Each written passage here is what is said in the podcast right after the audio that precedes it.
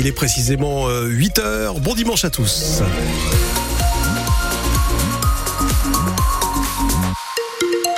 Bon, ça va aller assez vite hein, pour euh, la circulation. Euh, pas d'accident, pas d'incident, tout va bien. Euh, tant mieux d'ailleurs. Qu'est-ce que ça donne au niveau de la météo, Louise Adalaïde Boinard? Eh Bien, ça va aller assez vite aussi. Il fait gris et froid aujourd'hui. Des gros nuages pour tout le nord et le Pas-de-Calais pour toute la journée.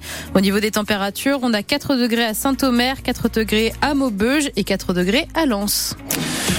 L'ambiance était lourde hier après-midi à Calais. 400 personnes ont manifesté suite à l'annonce de la fermeture de l'usine de fabrication de câbles de fibre optique Draca. Les 82 employés calaisiens ont appris cette semaine qu'ils allaient perdre leur emploi en février prochain, sauf s'ils acceptent un CDI dans une des autres prises du groupe partout en France. Un véritable coup de massue pour eux. Ils ont l'impression d'être sacrifiés, Romaric Caillet. Les salariés gilets orange avancent ce son de la marche funèbre. Ludovic, 48 ans, il pensait finir sa carrière à Draca. Et la tristesse au fond de moi. C'est mon premier travail et bon, ça fait 27 ans que je suis ici, j'ai jamais travaillé ailleurs donc euh, ça me fait un choc. Un peu plus loin dans le cortège, Dany est venu avec son fils, 8 ans. Il peut compter sur son soutien, pancarte à la main. Père Noël, pourquoi papa dit que tu ne passeras pas cette année? J'étais sage pourtant. Apprendre ça juste avant Noël, c'est un beau cadeau de Noël, franchement. C'est un beau cadeau. Les syndicats doivent rencontrer la direction mardi. Christophe est délégué syndical CFDT. Il ne croit pas en la reprise du site. par qui? Par quelle entreprise? Par quelle société? Euh, y en a déjà tellement en France et au niveau mondial euh, et au niveau Europe. Marc a 50 ans. Pour lui, l'avenir est ailleurs. Ça fait 25 ans que je fais des cars. Euh, je suis calésien d'origine, ma famille pareil, mais là je me dis j'ai plus rien à faire ici. Moi, après le plan social, quand tout sera réglé, euh, je quitte la région. Je vous dis, je quitte, la région parce que trop de dégoût. Draca promet de reclasser les employés dans un autre site ailleurs en France. Impossible pour beaucoup de salariés. Leur vie, elle est à Calais. 60 emplois indirects, en majorité des sous-traitants, sont également concernés par cette fermeture. Un homme est en garde à vue pour avoir renversé sa femme en voiture dans le Cambrésis. Il l'aurait renversé dans la nuit d'hier à Abancourt. La femme de 45 ans est entre la vie et la mort. Une enquête est ouverte par le parquet de Cambrai pour tentative de meurtre sur conjoint. Un drame qui arrive alors que 3000 personnes s'étaient rassemblées hier à Lille pour manifester contre les violentes, violences faites aux femmes. Dans les Hauts-de-France, 15 féminicides ont été recensés par le collectif féministe Nous Toutes depuis le début de l'année. Quatre hommes ont, eux, été mis en examen pour homicide involontaire et mise en danger de la vie d'autrui par le parquet de Boulogne-sur-Mer hier soir. Il sera impliqué dans le naufrage mortel qui a fait deux morts au large un plage dans le Pas-de-Calais mercredi. Une soixantaine de migrants sont tombés à l'eau en tentant de rejoindre l'Angleterre. Deux d'entre eux, un homme et une femme d'une trentaine d'années, sont donc décédés. Ils vont être autopsiés demain. Un homme de 26 ans a été emmené dans un état grave à l'hôpital de Beuvry cette nuit. Son pronostic vital est toujours engagé. Sa voiture est tombée à l'eau à Essar. Il est resté coincé dedans alors que son passager de 19 ans a réussi à s'en extirper. Ce sont les secours qui ont pu sortir le conducteur de sa voiture. 38 locataires d'un immeuble de Béthune ont passé la nuit dans un centre d'accueil d'urgence de la Croix-Rouge.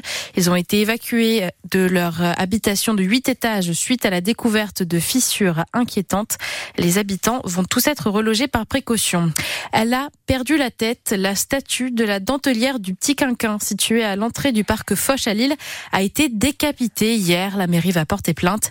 Les équipes de la ville s'activent pour restaurer cette statue. Heureusement, ce n'était pas l'original.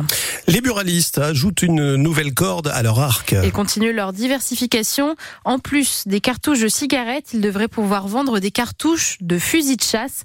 Le gouvernement veut autoriser les buralistes à vendre des munitions dès le mois de janvier. Alain Ginestet, une idée qui les séduit. En tout cas, les buralistes souhaitent pouvoir le faire à la faveur de l'allègement des certifications nécessaires pour les activités périphériques au métier d'armurier. C'est justement ce qui est prévu au 1er janvier 2024 pour vendre des munitions de chasse. Le ministère de l'Intérieur ne cache pas que les 23 300 bureaux de tabac à travers la France sont un atout pour diffuser ce type de produits. Mais cela reste des munitions. Les buralistes qui voudront les vendre devront obligatoirement suivre une formation de deux jours afin d'obtenir dans un premier temps une certification, puis éventuellement un agrément pour la vente de munitions, agrément délivré par les préfectures. Les buralistes sont depuis longtemps déjà engagés dans une démarche de diversification de leurs activités pour enrayer les pertes liées à ce qui faisait autrefois leur succès, le tabac bien sûr, mais aussi les timbres ou encore les vignettes automobiles. Dans le Nord et le Pas-de-Calais, 56 000 personnes ont leur permis de chasse. Ils ont obtenu trois mois de plus pour trouver un nouveau logement. Les résidents de la maison de retraite d'Austricourt, ils avaient appris cette, la semaine dernière qu'ils devaient quitter la résidence autonomie Charles Vanel d'ici fin mars, car elle va fermer ses portes définitivement. Finalement, ils ont jusqu'au 30 juin. Des négociations ont eu lieu entre la direction, les résidents et leurs proches hier. Les témoignages émouvants des résidents sont toujours à lire sur francebleu.fr. Lens continue son ascension vers le top 5 de la Ligue 1. Les footballeurs lensois ont passé l'épreuve des volcans Auvergnat sans difficulté en battant Clermont 3 à 0 hier soir. Les buts ont été marqués par Wai, Thomasson et Saïd, l'attaquant qui estime que son équipe a fait preuve de maîtrise hier soir. C'était un match assez, assez étrange. Au tout début, il n'y avait pas, énormément de rythme. Je pense que ça dépendait beaucoup de nous, euh, ce match. On a été, on a été sérieux euh, offensivement et défensivement. Et je pense que dans l'ensemble, c'est mérité. Bah, je pense qu'on a tous pris conscience euh, des qualités qu'on avait. Je pense que individuellement ça fonctionne pas, mais en tout cas quand tout le monde met sa patte euh, pour l'équipe, ça, ça fonctionne et c'est notre grosse force euh, depuis plusieurs saisons. Et ouais, on a retrouvé, on a retrouvé ça et on a retrouvé aussi la victoire, ce qui, qui le, le, fait d'engranger aussi de la confiance. Donc ouais, non, c'est un tout qui donne ce qu'on a proposé aujourd'hui. Et vous marquez trois buts ce soir. Ouais, c'est ça. On, on, marque trois buts, on n'en prend pas.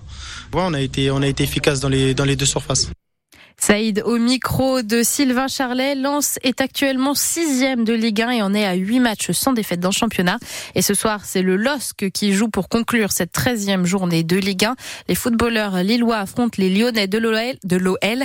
Les Dogs sont les favoris ce soir. Ils sont quatrième du championnat. Les Lyonnais derniers.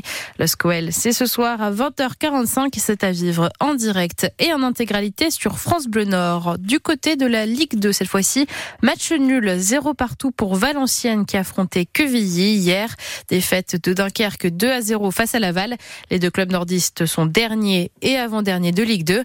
Et puis cet après-midi, Blériot-Plage veut tenter de marquer l'histoire de son club en se qualifiant pour le huitième tour de la Coupe de France. Mais la rencontre s'annonce corsée. Les nordistes jouent contre l'ASPTT Dijon, trois divisions au-dessus de la leur. Coup d'envoi du match à 14h.